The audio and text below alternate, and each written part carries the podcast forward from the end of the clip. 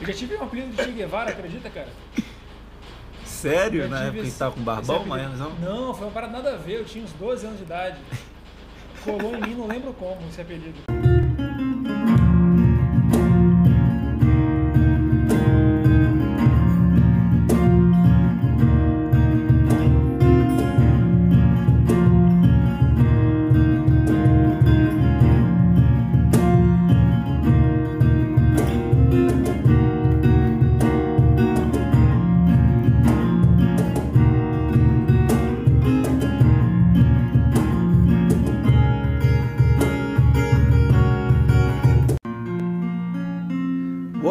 Boa noite, boa noite! Estamos de volta no nosso horário nobre, o horário de a gente adentrar um pouquinho mais nos nossos livros, filosofar um pouquinho e, claro, comer bem, como sempre, porque somos os, o podcast Jantando na Taverna. É, o seu podcast Gasto Literário já está de volta nessa noite de horário nobre. Hoje nós temos um livro que é muito especial, um livro que foi escolhido por vocês, né? Então a leitura foi mais prazerosa, mais gostosa, porque a gente queria fazer algo mais especial para vocês. E convido todos então a, a desembarcar em Cuba para curtir essa história fantástica. E viva a revolução! Como já diria, quase não saiu, como já diria Che Guevara. É com você, Gusta. É isso aí, cara. E chamar atenção pro fato de que é o nosso primeiro escritor vencedor de prêmio Nobel de Literatura, né? Verdade. Então temos aí uma responsabilidade ainda maior. E a outra responsabilidade é que, como você falou, foi escolhido pelos nossos ouvintes. Então vamos fazer jus aqui à escolha de vocês. Espero que todo mundo goste. Bom demais. E falando um pouquinho da gastronomia de Cuba, né?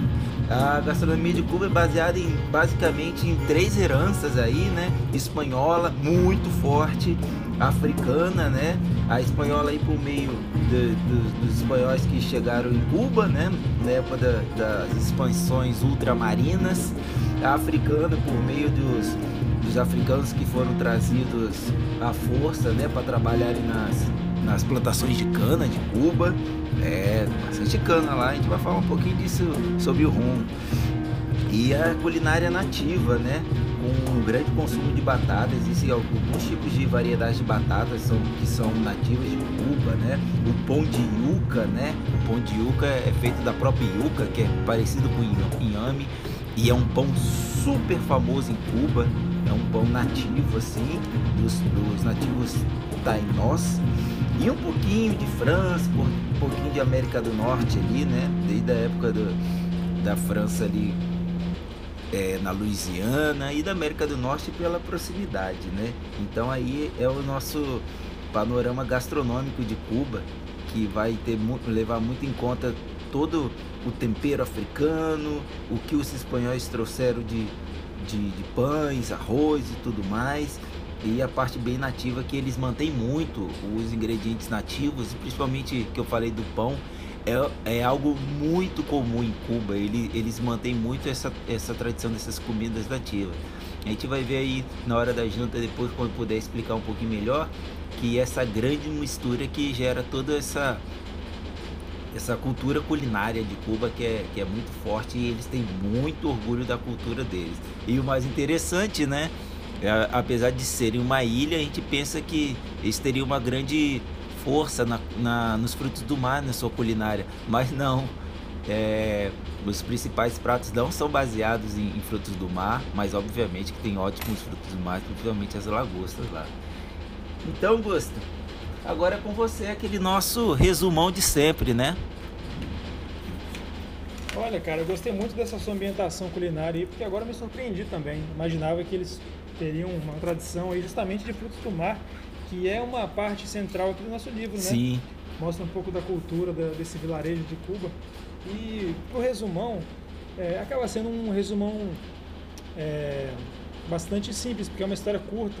O- essa história do Hemingway lembra um pouco daquilo que a gente falou sobre a revolução dos bichos, né, que é o poder das histórias simples e como que a gente consegue é, se aprofundar, né, na hora de, de buscar algum alguma reflexão, alguma coisa por trás das intenções é, mais é, superficiais assim da história, a gente consegue encontrar coisas mais em camadas mais profundas, como a gente conversou um pouco em outros episódios.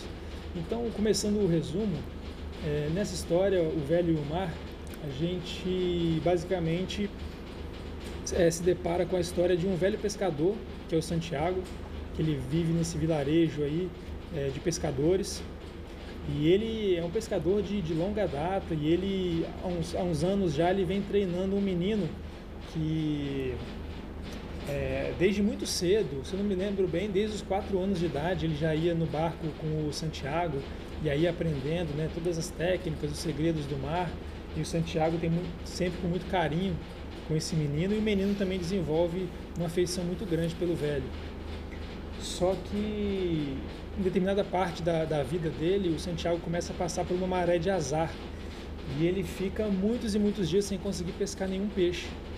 E aí os pais desse menino, é, eu acho que é Manolinho que ele chama. Isso.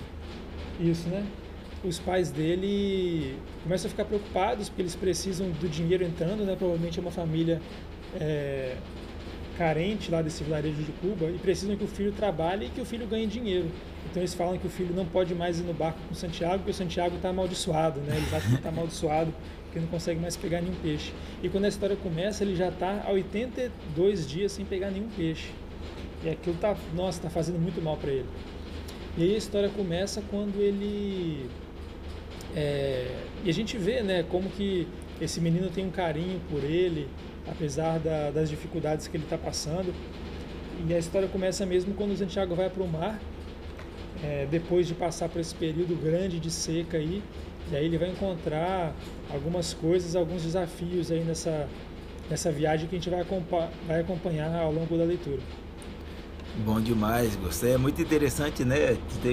Eu fiquei pescando algumas coisinhas aí do, do livro, é, igual Santiago. Santiago é o, é uma, também é o nome de uma cidade em Cuba, né? Santiago de Cuba é a segunda maior, é a maior cidade em população, mas é a segunda mais importante, que a primeira é a Havana, capital, né? É uma cidade uhum. super importante, pesqueira também. É uma coisa legal que eu, ele fala muito do Joe DiMaggio, né? O Joe DiMaggio foi um dos maiores jogadores da história do Yankees, assim, é um dos maiores jogadores de beisebol da história, na verdade. E aí uma uma correlação, né? Hoje um dos principais jogadores do Yankees, hoje 2021, é o Harold Shepperman, que é chamado de o míssel cubano. É, é, então Cuba tem uma tradição muito forte no, no beisebol, né? Muito forte. O time de Cuba já foi campeão mundial, né? Das, do, das seleções. E eu achei muito legal trazer esse panorama aí da, do amor deles pelo beisebol. E trazer um pouquinho do rum, né? O rum de Cuba é super famoso e ele advém dessa época aí das plantações de, de cana de açúcar, super super interessante assim. Então o rum cubano é a coisa fantástica, tanto ele na, em natura quanto ele em, envelhecida e é uma coisa que foi criada ali em Cuba mesmo, na região do Caribe, vamos dizer assim, mas foi muito bem aperfeiçoada em Cuba. E tem também bons rums na Colômbia também, eu até ganhei de um, de um amigo meu uma época do, do doutorado, fantástico. E e também vamos falar um pouquinho de charutos, né? Pra quem gosta de charuto. Sabia que ia chegar nessa. Não podia deixar batido, né, Augusto? Não. Eu aprendi a, aprendi a apreciar o charuto e é uma coisa fantástica mesmo. É, os sabores eles variam muito de região para região e é bom escrever fumando charutos. Contemplar um momento fumando charuto é uma coisa muito interessante. E charutos cubanos, né, são fantásticos. Eles estão pau a pau. Acho que os únicos que chegam ali próximo deles são os da República Dominicana e os de Honduras, né? E tudo ali na região do Caribe, essa, o, a folha do tabaco ganha um sabor muito especial, assim. Então, beleza. Levantamos aquele bom e velho panorama do livro, né?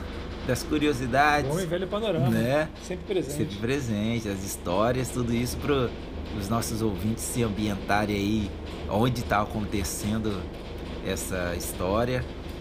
Então já vou pedir para você aí para trazer para gente o, qual é a nota que você dá para esse livro e o personagem que você mais gostou aí. Pô, que bacana o panorama, cara. Enriquece muito a leitura, né, bicho? Você saber desse contexto cultural dos locais, muito maneiro, muito bom. E vamos lá, né, cara? Em relação.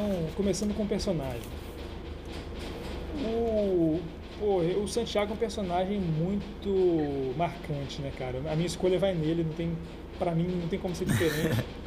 É, até, até existem personagens é, secundários interessantes nem todos humanos. Alguns personagens muito bons que, que vêm de outras espécies aí nessa, nessa história. Mas eu vou ficar com Santiago. O, é muito tocante é, a situação que ele se encontra quando a gente começa a leitura. E é muito impressionante a forma que ele encara a vida, a forma que ele encara o mar, a forma que ele encara os desafios que são colocados na, no caminho dele. Isso a gente vai aprendendo cada vez mais né, ao longo da história. E é, é muito fácil se afeiçoar a ele, né? E comprar a, as brigas dele, com, torcer por ele. Então minha escolha vai no Santiago. E a nota do livro, como um bom clássico atemporal, pô, o cara ganhou a Nobel de Literatura, quem sou eu para não dar cinco, né? Exato. eu vou eu vou de cinco. É um livro que ele, ele dá a impressão de ser a conta, né? Você não consegue tirar nem pôr nada que está ali. Perfeitamente. É um livro curto, mas ele carrega tudo que ele precisa carregar. Eu acho que o Hemingway foi preciso, assim, na, na, na forma de contar a história, na escolha da, das palavras, na escolha das cenas que ele resolveu narrar. Então eu vou dar 5 para esse livro. Mais um 5 aqui, nós estamos ficando mal acostumados, só leitura boa. Não é, cara? Né? Pegar um, vários 5 assim fica até fácil de fazer uma análise filosófica, né? Pô, fica mole, mole, mole.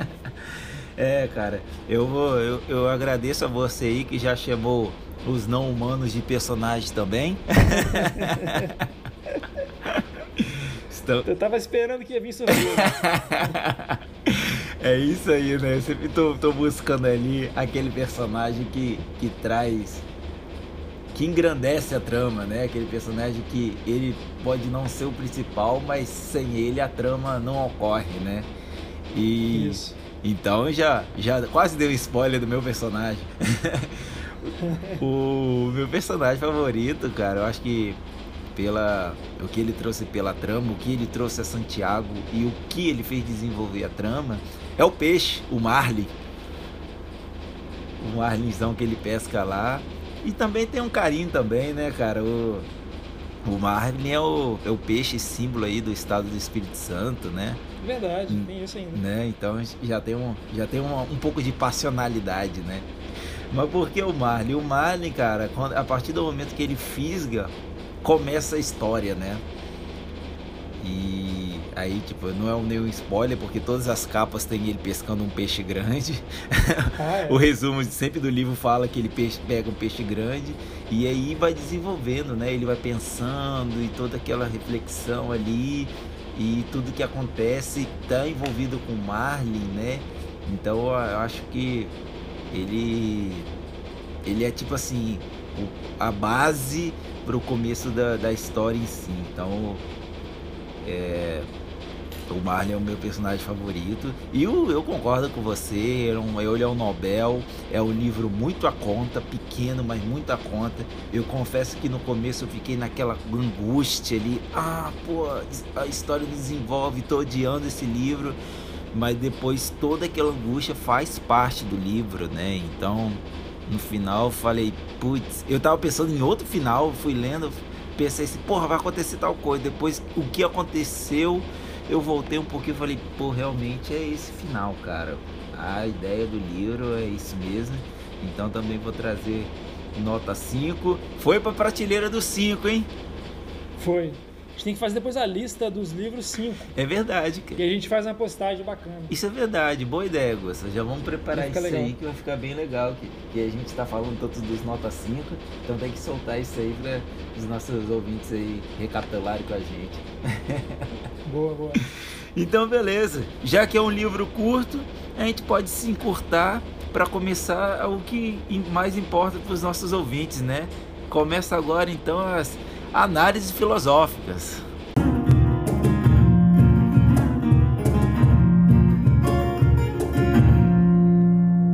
Boa, boa. então a fundo nessa história. Porque tem muita coisa, né, cara, que a gente pode entrar para conversar né, sobre o Velho Mar. É, é uma história muito. Ela é ao mesmo tempo simples e rica, né, cara? E realmente o que você falou aí da, da importância do, do personagem do peixe é muito interessante. E depois eu fiquei curioso para saber como é, que vai, como é que seria o seu final, como é que você estava imaginando o final. Quem sabe você solta aí pra gente na sua análise também. Boa, boa. Porque realmente, né, é, é, a, gente, a gente pode começar a história imaginando que vai ser um livro sobre superação, a gente pode começar a história achando que é um livro sobre uma aventura no mar, e ao longo da, das linhas, vão, as páginas vão passando e a gente vai surpreendendo, né? Muito, é muito interessante. É, eu acho que no fundo acaba sendo um livro que trata de. Da, de certa forma, ele trata um pouco das, das dificuldades e encarar o próprio envelhecimento, as dificuldades que vêm com isso, né? as, as limitações inerentes, Exato. e você buscar é, o, o, lado bom, que é a experiência que você ganha, então você, você buscar é, tirar o seu fruto da sua experiência de vida de outras formas. Você vai se adaptando às suas novas realidades conforme o tempo vai passando. Também se trata de um, um livro sobre é, solidão, né? A gente percebe como que o ato de pescar é, tem gente que gosta muito de pescaria, né? Eu não consigo, eu acho muito monótono. eu amo, cara. Eu acho que só fica legal se estiver tomando muita cerveja com a galera, porra, pra trocar ideia. Não, aí... Se estiver sozinho pescando ali, eu imagino que deve ser enlouquecedor, cara. Ainda mais no meio do mar. Não, aí não é legal, aí é perfeito. E aí o Santiago tá ali, então é um livro também sobre solidão, porque ele começa até a falar sozinho, né? Porque ele se vê ali e aí ele busca conexão justamente com os animais marinhos, com o próprio mar. É interessante como que ele discute a questão de geração, né? Uhum. Porque ele e os pescadores mais antigos sempre trataram o mar com o, como lamar, como se fosse é, o, o, feminino, né? Uhum. Então eles viam o mar como aquele, um provedor de recursos e algo que cuida deles, né? Porque eles dependem do mar. Sim. Então tem essa questão de dependência, de cuidado, cuidado mútuo, de carinho. E os pescadores jovens já tratam como el mar, Uhum. Eles veem o mar como um adversário, como um inimigo muito forte que eles têm que derrotar. Então é muito interessante essa reflexão que ele faz. Boa. É, e também se trata de uma história sobre auto, não é autoaceitação, é autoconhecimento. Sim porque a gente vê como que ele se sente orgulhoso a partir do momento que ele percebe que ele está fazendo a missão de vida dele, né? Ele diz que ele é um pescador, é isso que ele é, uhum. é essa é a vida dele. Independente se ele está no momento bom, ou momento ruim, ele tem que sair para fazer é, o que ele vê como a missão dele de vida, o propósito dele de vida.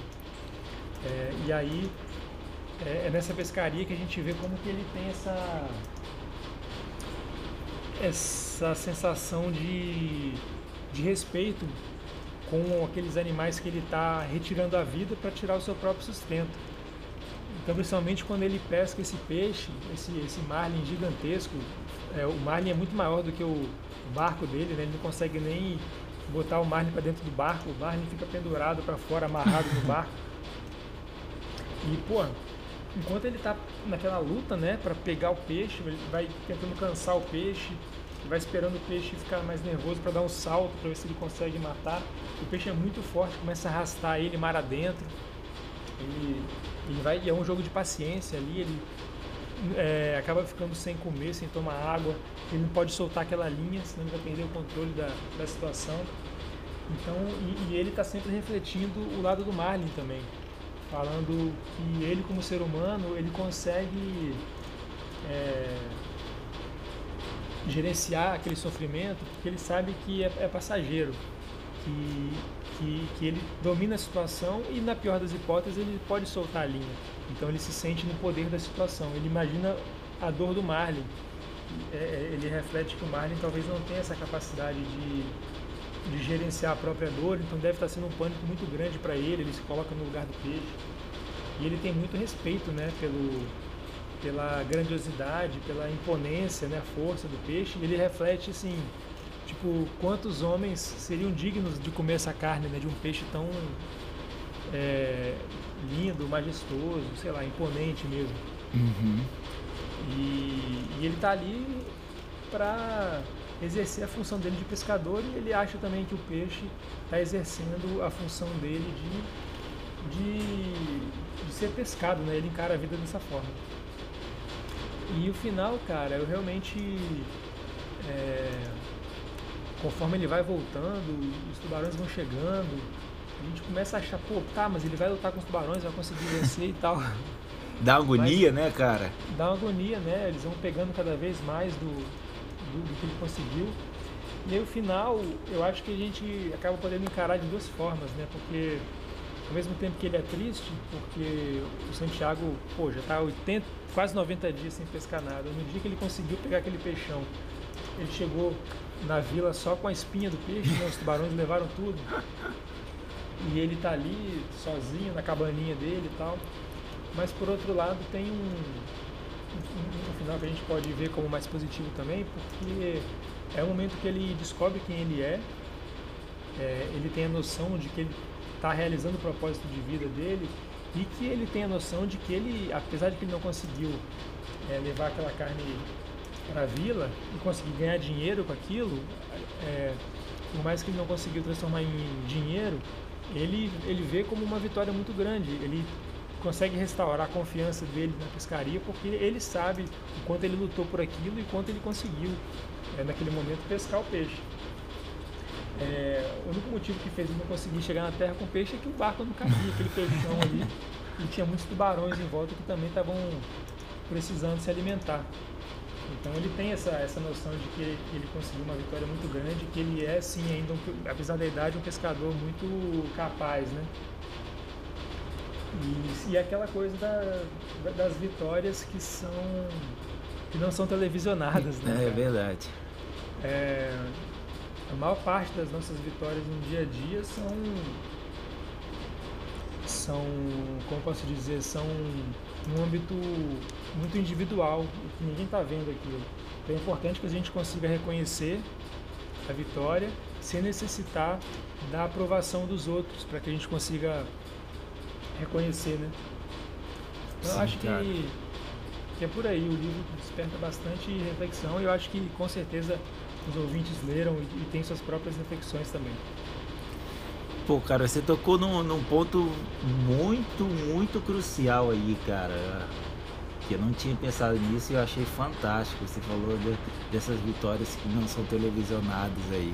Exatamente, né, cara? Cada, cada dia que a gente tem uma vitória, que a gente se sente bem, a gente vê, pô, tô no caminho certo, tô fazendo a coisa certa, tô vivendo certo, tô agindo é. certo né? E, e, foi o que aconteceu com Santiago mesmo, né? Ele saiu dali, ele pô, se ferrou de todas as formas possíveis, mas aí, tipo, a, a cena final que ele que ele deita e sonha com leões, né? Porque sempre que ele sonhava com leões era um, era um momento bom da vida dele.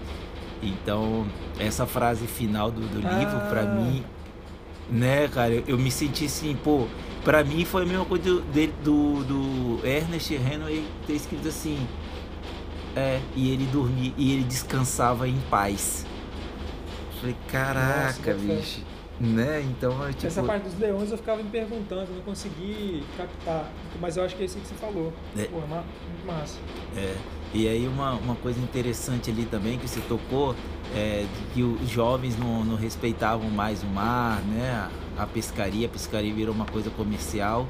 E aí tenho, tenho uma frase do, do lá do, que, no bar, né? Que uma turista pergunta para o menino ah, o que, que é aquilo ali. Aí ele só, só responde tubarão. Mas aí fica aquela. Ele respondeu tubarão dizendo que o tubarão comeu o peixe e só sobrou a carcaça, ou então hum. ele não sabe nada do mar mais e fala: "Ah, aquilo ali é um tubarão". Fica na cabeça, né, cara? Eu, fiquei... uhum. eu, eu, li, eu, li, eu confesso que eu li umas três vezes essa parte para ver o que estava implícito ali e eu vi que, tipo assim, é, é, o que você entender do livro, né, cara? Pra, o, o lado que você levar do livro é, é o seu final. E aí, na, nada menos que o, que o Ernest Hemingway é, é Nobel, né, cara? Considerado um dos ah. maiores escritores aí da, da língua inglesa. E realmente o cara conseguiu botar em menos de 100 páginas uma história muito densa, né? Muita, muito densa mesmo, muito boa de ler. E aí eu vou te fazer uma perguntinha aqui. Você quer que eu fale meu final agora ou no final das minhas análises? Uai, pode ser, pode ser pro final. Pro final. Tá. Você chega no final e fala do final e você faz esse contraste. Boa. Então tá bom.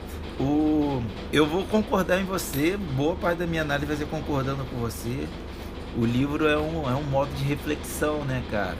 Ele traz antítese em diversos, em diversos momentos. Eu até listei algumas aqui. É, sorte e azar, animal e homem, velho e novo, experiência e juventude, vigor e decadência, perseverança e desistência, derrota e vitória, orgulho e humildade. Então é o tempo inteiro, cara. Ele tá ali pensando, lutando. Aí, tipo assim, ah, eu tenho sorte, pô, mas eu tenho azar de ter pego assim. Ah, eu sou, anima eu sou um homem, mas eu tenho que, ter, tenho que respeitar o animal. Ah, quando eu, se eu fosse novo, eu conseguiria lutar melhor, mas eu sou velho, Aí vem, eu sou velho, mas eu tenho experiência que a juventude não tem, né? De lutar ali com bicho. Pô, ele, bicho, ele sabia exatamente como matar um tubarão e tudo mais. Aí, tipo, eu tinha um vigor que eu não tenho mais hoje, eu tô decadente, né? Aí ficava aquele tempo inteiro ali, ele perseverando, perseverando. Aí ele perdia as forças, pensava em desistir. Não, não, não, vou, vou, não vou desistir, que isso é uma vitória para mim. Ao mesmo tempo que foi uma vitória, foi uma derrota que ele não levou pro peixe. E, uhum. e nesse final que ele poderia estar tá ali com, com orgulho ferido, porque ele não trouxe o maior peixe, né? ele já estava orgulhoso, ele nunca foi pescado um peixe tão grande. Ele falou assim: É, eu fiz o que eu pude fazer e foi bem feito. Então, putz, cara, é, é uma antítese o tempo inteiro e no final fica muito claro que, que essas antíteses elas são complementares e são muito necessárias umas a outras, né, para ter essa completude. Então é, é, é o é ser humano, né, cara? A gente erra, a gente acerta, a gente é experiente ou a gente ainda não é experiente, a gente faz coisas hoje, a gente não faz coisas hoje que a gente faria quando eu era jovem, né? Igual detalhe, né? Pô, antes a gente conseguia virar três noites na balada. Hoje, se, hoje se eu viro uma, eu fico três dias de cama. Vira uma noite, eu não posso tomar Três latas de cerveja, cara. Então, não acabou, cara. Que tristeza, bicho. Antes era assim, ah, vamos fazer uma, uma reuniãozinha em casa hoje. Vamos, cada um traz uma caixinha de lata. Chega no fim da noite, a gente tá ligando para buscar mais. Agora não, é uma caixinha de lata para quatro pessoas e pronto. Caralho. Eu não, eu quero ver como é que eu vou estar, meu desempenho quando acabar essa pandemia, a gente puder tomar junto. Nossa, eu vou passar vexame, com certeza.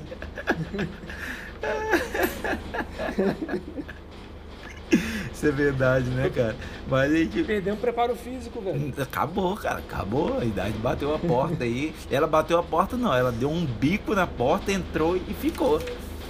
Não, ficou. não tem como, né? E aí eu, não, eu vou, eu vou ia, pegar uma parte aqui e vou deixar pro final por causa do, de como eu achei do, do meu final, né? Então a gente já deu uma mudadinha aqui. É, é, é muito, muito interessante o, o Manolin, né? Que ele abdica de seu posto ali. É, e fiquei curioso é, no final que como seria, porque tipo assim, o Manolin no final pensa, pô, eu, tudo que eu sei, o velho me, me ensinou, e mas eu não sei tudo ainda, né? Eu tô lá pescando num, num barco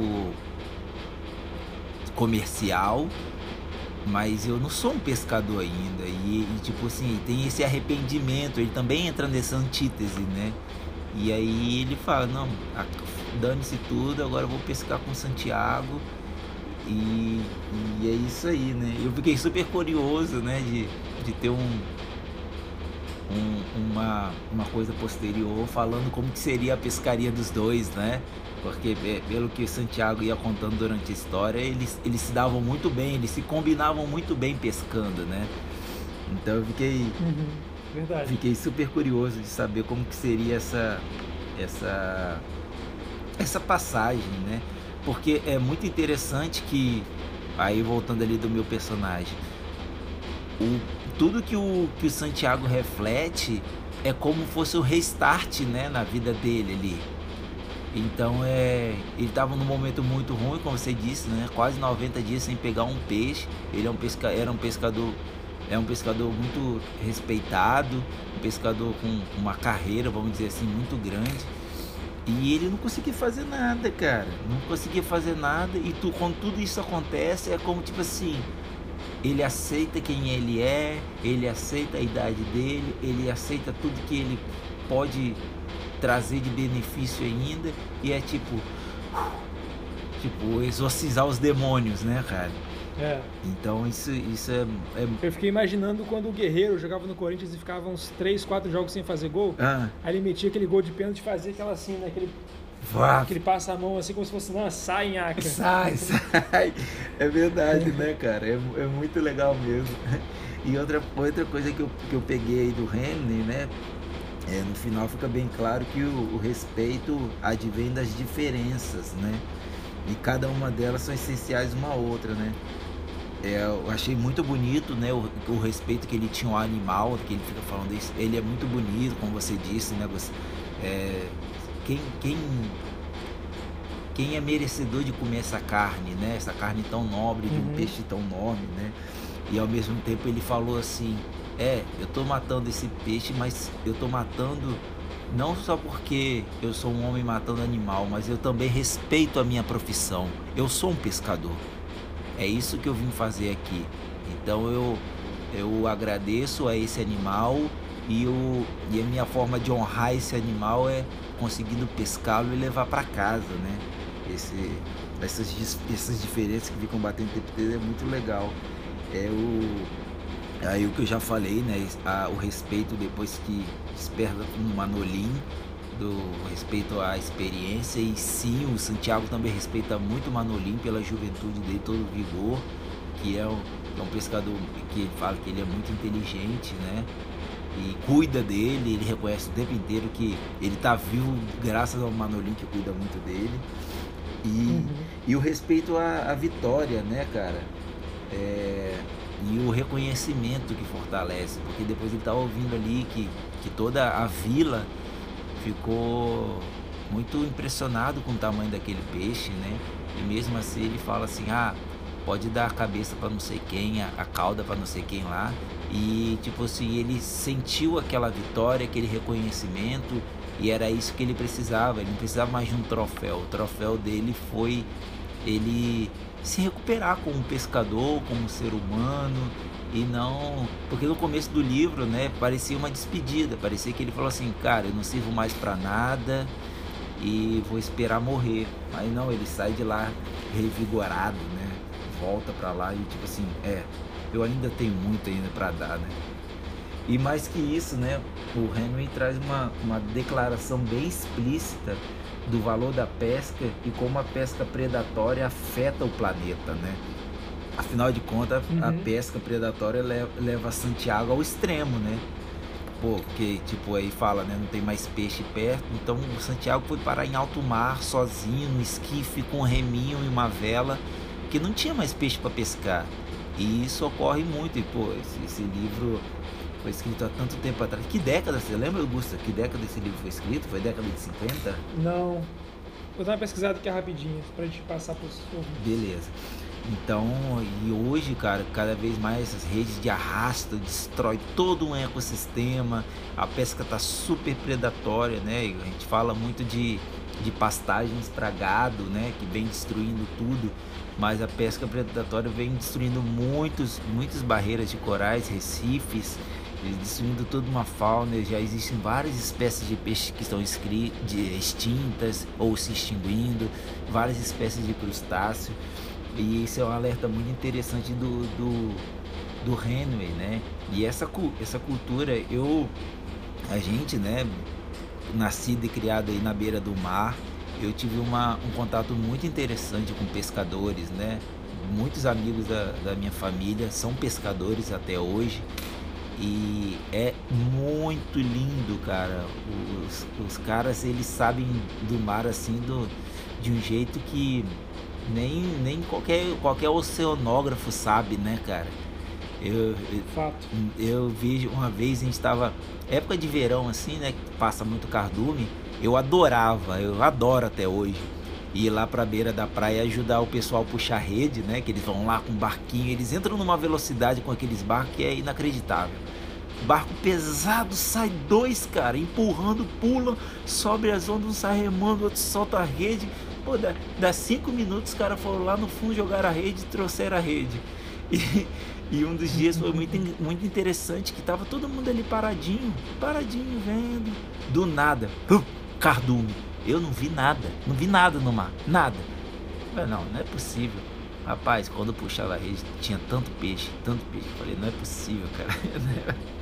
e, é- e é um valor que vem se perdendo, infelizmente, essa, essa pesca predatória. Né? E eu acho que o Henry deve ter passado, que ele viveu muito tempo ali em Havana, né? ali na, bem simplesmente, e ele deve ter, deve ter tido muito contato com isso aí, né?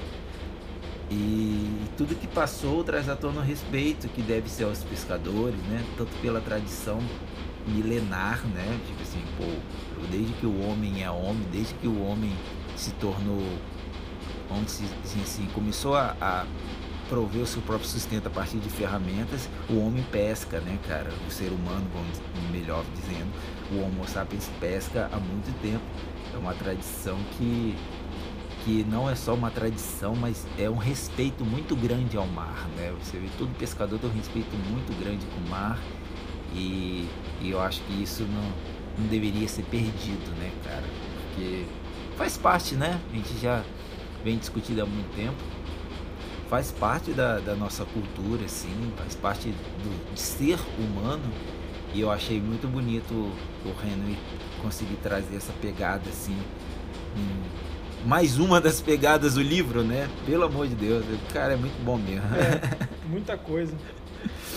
É... E eu achei aqui, ó, o ano de publicação foi o que você falou mesmo, década de 50, foi em 52. Olha, né, cara, 1952, a gente está em quase 2022, quase, quase 70 anos depois, ou seja, há 70 anos atrás já existia esse problema de pesca predatória, né? Olha só. Uhum. Então, em 70 anos, imagina que já foi destruído, né?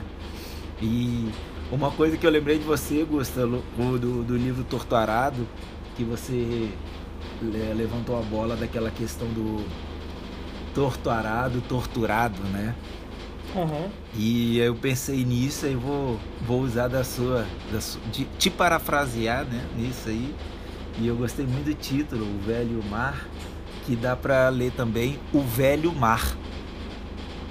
Caralho, é mesmo? O Velho Mar. Né, cara? Milenar, né, cara?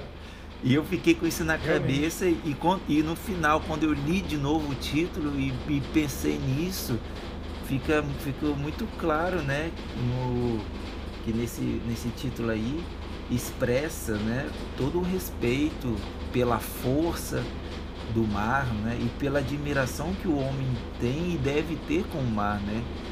O chamar. Nossa, realmente. Né? Muito legal essa, essa leitura aí. Né? É o, Até arrepiei aqui agora. É o respeito. é respeito ao velho, né? E tipo, é muito interessante, né? O, a, quando eu me mudei para Curitiba, muita gente falava assim: você é louco, cara? Como você sair sai da beira da praia para vir morar em Curitiba? E o, é, o mar gera muito fascínio, né? No, no, é. no no episódio com a Aline Valek, né? Ficou muito claro isso. A Aline que é de Brasília, ela tem um, uma coisa com o mar muito forte. Tipo, eu tenho uma coisa com o mar muito forte, mas não é aquela. Não é aquela coisa que eu fico falando o tempo inteiro, porque eu vivi na beira do mar a vida inteira, né? Uhum. Então o mar para mim era atravessar a rua, eu tava no mar. Mas realmente me faz falta quando eu tava no, no fim do ano no, no Espírito Santo, no fim do ano passado pô, a, o que eu mais fazia era acordar de manhã, botar duas cervejas na, na sacolinha, abrir um livro e ficar em frente ao mar. Eu podia ler o livro dentro de casa, mas eu ficava em frente ao mar, cara, e não, não tinha coisa melhor a fazer. Tudo que eu pensava era ficar em frente ao mar, tudo que eu pensava, ah, vou fazer tal coisa. Ah, mas se eu fizer em frente ao mar vai ser mais legal, né? Cara, dormir na praia é muito bom. Não é? Dormir na praia é muito bom. Jogar bola na praia é muito bom. É. Aí, Tomar uma na praia é muito né, bom. Quando fomos eu e você e a Jojo lá, cara, a gente esqueceu do tempo, né? Uhum. Hein? Pô, é bom demais. Hein? Só, a gente só saiu de lá porque vocês tinham compromisso, senão ia ficar lá até anoitecer, cara. Pô, Fácil, fácil. com certeza. e eu acho que é isso aí, eu acho que esse fim de, de título aí me. Eu acho que percebendo esse título me arrebatou mais ainda, né, pelo livro, então consegui trazer aqui duas, eh, três vertentes de pensamentos aqui, de tanto que isso mexeu comigo, assim, realmente. Eu acho que, obrigado, Renan. É, eu fico falando que, ah, não gosto de água salgada, não sei o que, mas eu consegui, eu consegui perceber o quanto que eu gosto do mar também, o quanto me traz essa energia boa, vamos dizer assim, né? Legal. E aí, cara, agora eu vou, vou trazer então o que eu pensava, né? Vai lá, mano. do, do final. Eu, eu botei até um, um, uma uma coisa que no começo eu imaginei que toda a história culminaria com a morte de Santiago. Hum. E que o livro se tratava de uma despedida.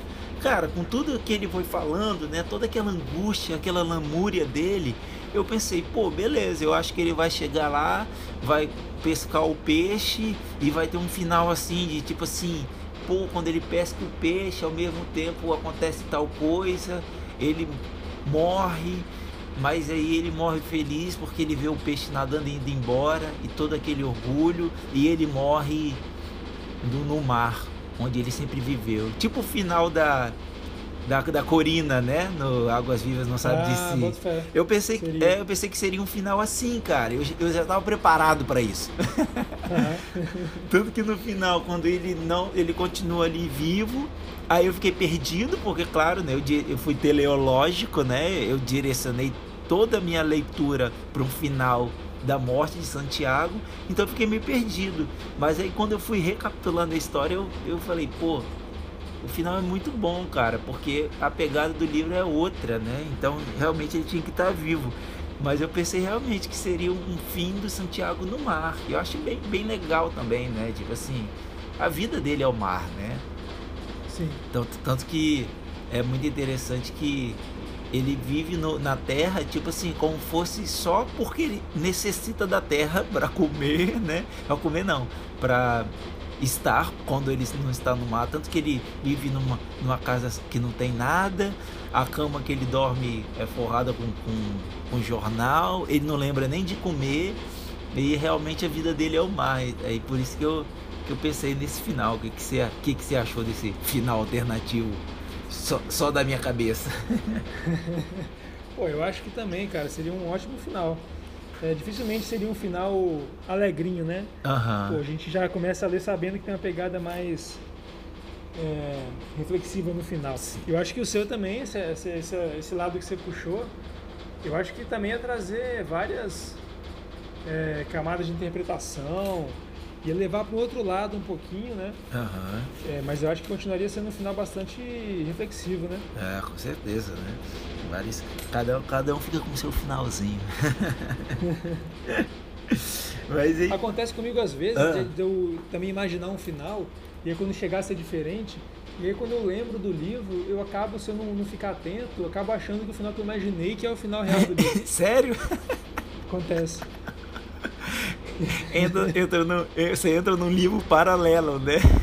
É, bicho, isso é, sei lá, não sei se é bom ou se é ruim, mas acontece comigo às vezes. Deve, deve ser mania de escritor isso. É, pode ser. Ai, ai. Mas beleza, cara. Pô, é aquele negócio, né? O, a gente teve, a gente tá nessa, nessa análise filosófica no, no clima bem de, bem de mar, né? Só na levada do mar, tranquilo, tudo mais. E eu acho que para para quebrar esse clima, só com algo bombástico, né? O que, que você acha? Eu acho que, porra, tá, tava tão bom o clima, né, cara? Clima de praia, Vai fazer o quê, né? Chegou a hora. então é isso aí, pra gente dar uma sacudida nesse mar, levantar a água para cima, nos molhar de conhecimento que eu chamo a pergunta bomba. que vem o maremoto após a pergunta bomba.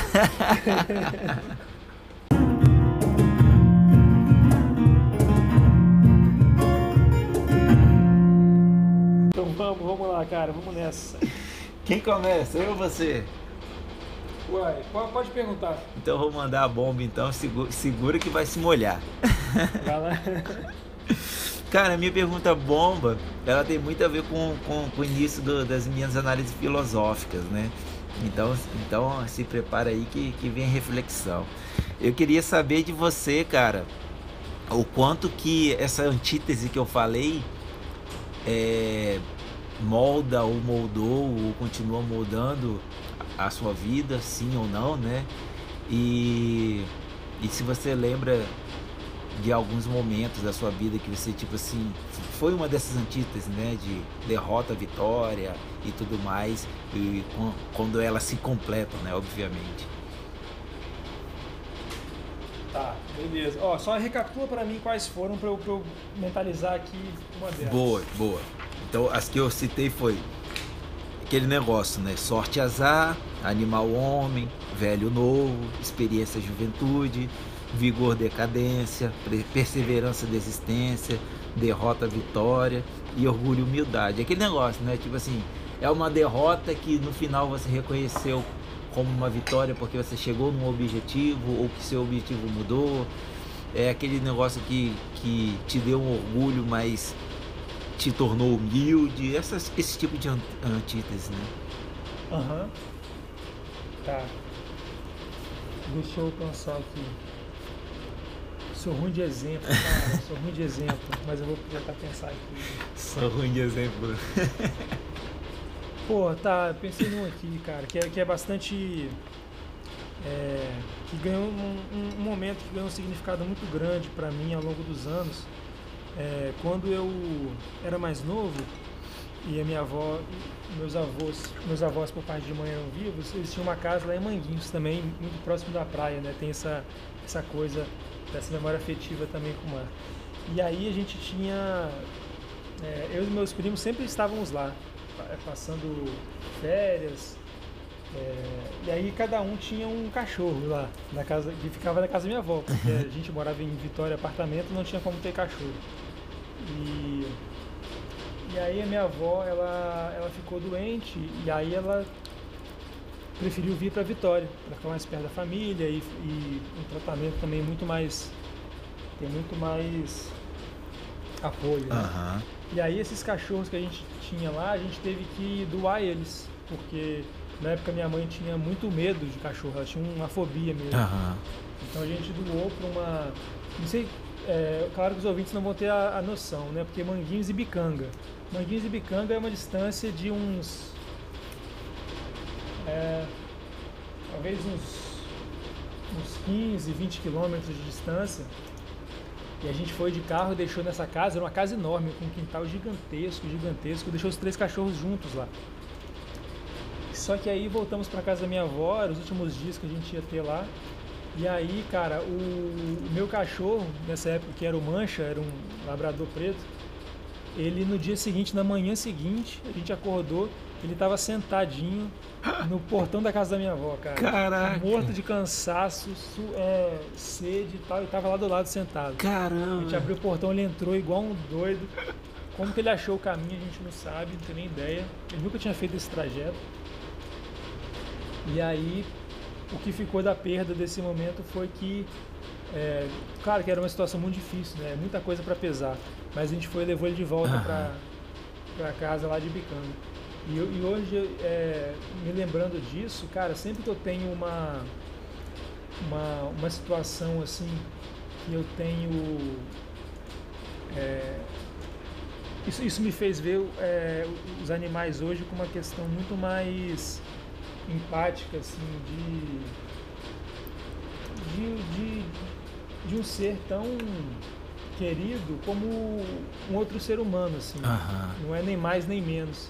Então, tanto na, na, felicidade, no sofrimento, eu acabo hoje pesando muito mais o lado deles do que eu pesava antes. Ah, que legal. Acabou sendo uma lição aí, uma coisa que me marcou muito. Que legal, cara. Eu fico imaginando o desespero dele no caminho, né, cara? Tentando ter qualquer Nossa. resquício, né, pra, pra conseguir é, encontrar o caminho e fico imaginando também a, a felicidade dele quando ele chegou em frente à casa, tipo assim, ah, que bom, cheguei, pois né? É, velho. Nossa, nem fala, nem fala. Hoje com certeza teria feito diferente, teria dado algum jeito. Sempre dá para dar jeito, né? Acho que a lição que ficou para mim é sempre dá para dar jeito. Ah, que legal, cara, bem legal mesmo. É, pô, emocionante, cara, na verdade. Emocionante mesmo. É, bem. De, de... Bem, bem, foi uma lição, assim. Ah, que legal. E aí, e aí, cara, então vamos nessa. Dessa vez, dessa vez eu não vou, não vou ficar enrolando, não, porque agora eu que vou mandar a pergunta pra você. Tentei te dar uma enrolada agora, nem, comecei, eu nem consegui começar. Já cortei logo, já cortei logo. Olha, cara, minha pergunta, eu acho que eu teria talvez mais dificuldade de responder do que você. Vixe, é, jogou responsabilidade, vai... hein? Não, mas você vai matando o peito. Porque o, o, um dos momentos mais bonitos do, da história é quando Santiago deixa muito claro para o leitor que ele está ali porque ele sabe quem ele é e qual é a missão dele em vida. Então, minha pergunta para você é essa: se você já, já teve essa, essa, esse momento e, e como que você encara isso na sua vida? Ah, boa, Augusto, boa mesmo, porque realmente o que eu tô tendo hoje, né? O, o meu acordar de manhã feliz, o meu viver as, adversidades que a ciência vive hoje no Brasil e eu estar tá aqui forte, né? Mais forte do que eu pensei que poderia estar. Eu, eu posso dizer que hoje eu estou mais forte do que em muitos momentos em, de que eu tive conforto dentro da ciência, né? Igual tipo no, nos primeiros governos Lula, que a ciência tinha um mar de grana, né? Tudo estava correndo tudo bem, vagas de universidades abrindo direto, concursos, muita grana para pesquisa, tudo dando muito certo, e a gente naquela onda surfando, produzindo demais. E hoje eu, hoje eu tô, engraçado que hoje eu me sinto mais seguro do que naquela época. Porque pensando hoje, né, e vou dizer que o, fazendo aqui esse projeto do podcast hum, também me dá essa força. Hoje eu, eu sei qual é a minha missão. E minha missão é ensinar, cara. É passar o conhecimento. É me aperfeiçoar cada vez mais de trazer o conhecimento todo, todo não, né? Mas o que eu tenho acesso, o que eu tenho domínio do que já foi feito assim na, pela humanidade, conseguir passar para a próxima geração. E enquanto eu estiver vivo, tá passando por isso, né? É, não é nem deixar um legado, mas é passar o legado da humanidade, né? Boa. Então hoje eu eu me sinto bem, me sinto feliz por causa disso, sabe? Então eu tô sempre querendo me aperfeiçoar, sempre estou buscando as coisas.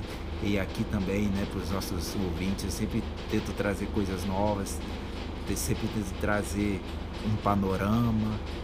E isso está me fazendo muito bem. E eu acho que se fosse em outra época, a gente fazendo esse podcast, eu acho que eu não, ter, não, não estaria entregando tanto para os nossos ouvintes quanto eu entrego hoje, sacou? Então eu acho que a minha missão no mundo é conseguir passar o conhecimento para frente, para as próximas gerações. Porra, cara, e aqui no podcast é exatamente isso, né, bicho? Uhum. A gente podia ler o livro e falar nossas impressões, é basicamente o que eu faço. Aí você sempre traz o panorama cultural, histórico, não só da culinária, mas é, da cultura como um todo, assim, sempre, claro, fazendo essa associação com a culinária e tudo mais. Mas é muito, é, realmente é muito forte, assim, você e é, fica muito, é claro, assim, né, cara, para quem convive com você, é muito massa isso. É nítido que você realmente encontrou, assim, o seu, o seu, o seu peixe tá, já tá claro na sua cabeça qual que é. Tá pescadinho. É, é isso. Vamos dizer que eu, tô, que eu já fisguei e tô lutando com ele, né? Então tô trazendo pro barco. É, pra puxar pro barco. É. boa, boa. Bom, bom demais. Ou seja, queridos ouvintes, vocês me fazem muito bem. Legal, cara. E é isso aí, cara. Nessa, nessa nessa ida e vinda de pescar, pescar, eu, como eu disse, eu gosto muito, mas pescar também dá fome, né, Augusta? Isso te, te traz alguma coisa na cabeça? Nossa, agora é aquela hora, a hora da janta, a hora mais aguardada. E você falou que não é bem assim a parte culinária de Cuba, como a gente pudesse estar pensando. Então, como é que é? Conta aí pra gente. Eita, coisa boa demais. Agora, agora chegou o momento da comida. Agora é aquele momento de quando a gente fala assim, hora da janta, o, o estômago da, faz aquele barulhinho assim. Pô, essa podia ser vinheta, na verdade, da hora da janta. Né, né? Vamos fazer isso, a gente tem que fazer isso. Vamos fazer, vamos fazer. então vamos lá, gente. Como eu comecei a falar, né, da, das influências, principais influências gastronômicas na em Cuba, né? Então a gente tem ali um, uma culinária marcada principalmente por pelo arroz, né? O arroz não é nativo daqui, então a gente pode perceber que o arroz foi trazido com os primeiros espanhóis que desembarcaram no Caribe. O milho, o milho é daqui, né? Então, tipo assim, todas as culturas é, da América Central era a culinária muito forte no, na, no milho, né? A gente viu lá, eu falei um pouquinho como algo para chocolate lá e, e, sempre que toca na, sobre esses nativos é, centro-americanos a gente volta para o milho, né? Ah, como eu disse, as variedades de batata, é, as principais são três que usam em Cuba, mas existem outras ainda, né? E, obviamente, né, o peixe um pouco menos e a carne de porco e gado, né? né? A gente não tem porco e gado na, na, no Caribe, mas eles foram trazidos. Tudo isso misturado, né? Eu falei de alguns ingredientes nativos e, e trazidos da Europa. Tudo isso depois veio e foi dado um toque especial. Qual era o toque especial? O tempero africano, né? Que não podia faltar de jeito nenhum. Então imagina o sabor dessas comidas em Cuba, né? Então eu tem, tem umas coisas lá que eu fiquei muito impressionado, né? Então os pratos principais que o que mais me deixou impressionado é o que chamam de tamales, que é uma mistura de frango e milho. Gente, imagi imagina, imagina, Augusta, uma pamonha não feita só de milho, mas com milho e pedaços de frango. Caramba, adoro pamonha, adoro, adoro, adoro. Imagina ainda com um franguinho bem temperadinho, desfiadinho, misturadinho ali e tudo cozido juntinho na palha de milho. Que coisa de louco. Show de bola. E esse é o tamale. Tem o arroz com pollo, né? Que é um arroz com com frango. Então a gente já viu aqui dois pratos que o negócio de Cuba é misturar. É uma coisa que até, até falam que a culinária de Cuba ela, ela se assemelha um pouco à culinária raiz brasileira mesmo, dessa mistura, né? Esse misturão, tipo um, uma feijoada, um, a galinhada, um arroz carreteiro, ou feijão tropeiro. Então tem, tem muito dessa semelhança aí. E obviamente que, que essa mistura, né, ela advém do, dos, dos ancestrais africanos, assim, que estão presentes tanto na, na cultura cubana como na cultura brasileira, né? É, o, o, arroz com anchiote frango, o arriaco, que é bem típico do Caribe, né? Daí já, já é não só cubano, mas é bem caribenho. A sopa de batata, e uma sopa, né? Uma sopinha de batata com frango e milho. Então são algumas das, das principais, principais pratos assim de, de, de Cuba. Ou seja, se você quiser curtir a culinária cubana mesmo, raiz, cultural, são esses tipos de prato. Obviamente, se você quiser comer um fruto do mar, é uma, aí o ponto interessante é o seguinte: existe frutos do mar é, servidos em restaurantes? Sim, mas o, o mais interessante é que os restaurantes que servem frutos do mar são restaurantes de luxo. Então você não vai ver a população cubana comendo frutos do mar direto, assim, lagostas e dourado e isso tudo mais. tudo isso é levado para os restaurantes de, de, desses hotéis de, de, de, luxo, né? Onde estão esses restaurantes, uhum. né? É, tipo assim, é uma coisa um pouco triste, né? Porque os caras estão pescando e, e eles não, não desfrutam daquilo, mas também é algo bem peculiar, né? E para a hora da janta, né? Que é o que, nós, o que nos importa aqui da receita. Já que eu estou falando do que o cubano come, eu trago para vocês hoje o arroz com gris. Arroz, arroz com gris? É arroz com gris. Arroz com gris é, é o nosso arroz e feijão aqui, cara. Ó, É a base da comida cubana. É tipo assim, o que, que tem hoje? É arroz com gris com alguma coisa. É sempre assim. E- então é um feijãozinho com arroz com eles. E o arroz com gris é, é basicamente um, um arroz com feijão. Então faz, faz um, um feijão com com caldinho assim, bem, bem saboroso. Então vai levar algumas ervas, vai, vai levar um, um temperinho especial que eu vou passar direitinho para os nossos ouvintes.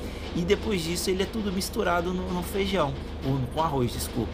Então esse feijãozinho bem temperado, um caldo, né? Tipo um caldinho de feijão, ele é misturado e servido. Então, diferente do nosso, o arroz com feijão deles lá é, já é misturado. E aí evita, né, aquela, aquela briga, né? Se o, arroz, se o feijão é por cima, se o feijão é por baixo.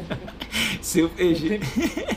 não tem briga. Então, Não tem briga. O arroz e feijão lá já vem misturado e aí, e aí não, não tem que discutir, é só comer. Só quem vai discutir criar casa é meu pai. Meu pai, ele adora arroz, Ah, ele adora feijão, mas ele não consegue engolir o arroz e o feijão misturado. ele não consegue engolir. Não tô exagerando. então quando, quando tiver aí no Espírito Santo, cara, vou fazer um arroz com gris com ele e a gente fica olhando ele separar. Nossa. Boa, boa. Vai ser mais fácil para ele separar do que engolir. Então, tio Vogo, né? Fica aí o desafio aí, ó. Quero ver, quero ver os seus comentários aí do, do arroz com gris, hein? Ai, Bom é. demais. Ah, bom demais. Então, gente, hoje é o- o- uma comidinha bem básica, mas super saborosa. Vocês vão gostar bastante. Tenho certeza que alguns vão repetir bastante. E pode tirar onda, tá? E se quiser dar crédito também, falar, ó, vi lá no Jantando na Taverna daqui. Ah, claro, É, claro. é uma especialidade cubana. Olha que maravilha, hein? Ó, Um arrozinho cubano. E aí toma um rum, fuma um charutão. Bom demais. E se quiser também, né? Pode botar até um Cuba Libre, né? Cuba Livrezinho, que Aí, ó. é, é muito interessante. Há, há uma pílulazinha agora pra gente fechar a nossa hora da janta, que o Cuba Libre, ele é uma é uma sátira, né? O, o coquetel Cuba Libre, ele é uma sátira porque ele é feito com rum, típico cubano, e Coca-Cola. Então é uma, uma, Olha só. é uma sátira ao, ao à imposição do embargo americano que por muitos anos o símbolo do capitalismo americano é a Coca-Cola, né? Cola. Então, Legal. Então, sabia dessa. então o nome Cuba Libre é como fosse é, se deixar levar pelo, pelo capitalismo opressor dos Estados Unidos para se tornar livre. Então, então se Uhum. você toma um, um Cuba Livre é um meio de protesto, Olha só. né?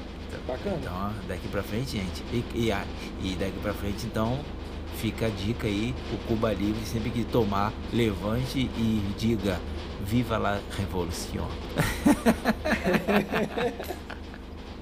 Porra, o triângulo vai ficar muito mais divertido agora, cara. Eu quero ver como é que vai ser isso. É, coisa boa, né? Aí, só mais uma coisinha: a gente não pode esquecer do morrito, né? O morrito aí feito com, com as.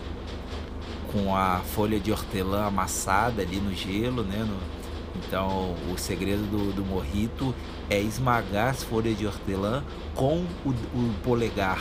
Você tem que esmagar direitinho, ali no açuquinha, com gelo, esma, esmagando, esmagando devagar, que você vai conseguir soltar todo o óleo da hortelã. E aí depois você completa com gin. Aí fica o morrito perfeito. Isso aí, isso aí, isso aí. Muitas dicas hoje, hein? Com moderação. Com moderação, claro. e aí, Até porque a gente não aguenta muito mais do que isso. É, é, hoje não preciso nem falar com moderação, né? Já, já tá implícito. Mas beleza, então tivemos aí nosso último contato com o nosso livro de hoje, um livro fantástico. Muitas reflexões, muita comida, muita bebida.